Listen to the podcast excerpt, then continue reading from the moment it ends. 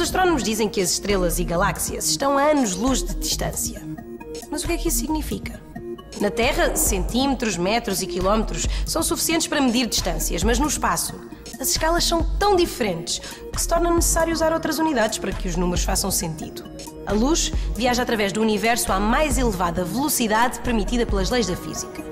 Num só segundo, percorre a estonteante distância de 300 mil quilómetros, sensivelmente a distância da Terra à Lua, ou um segundo luz. Mas o universo é tão vasto que se torna necessário definir ainda novas unidades.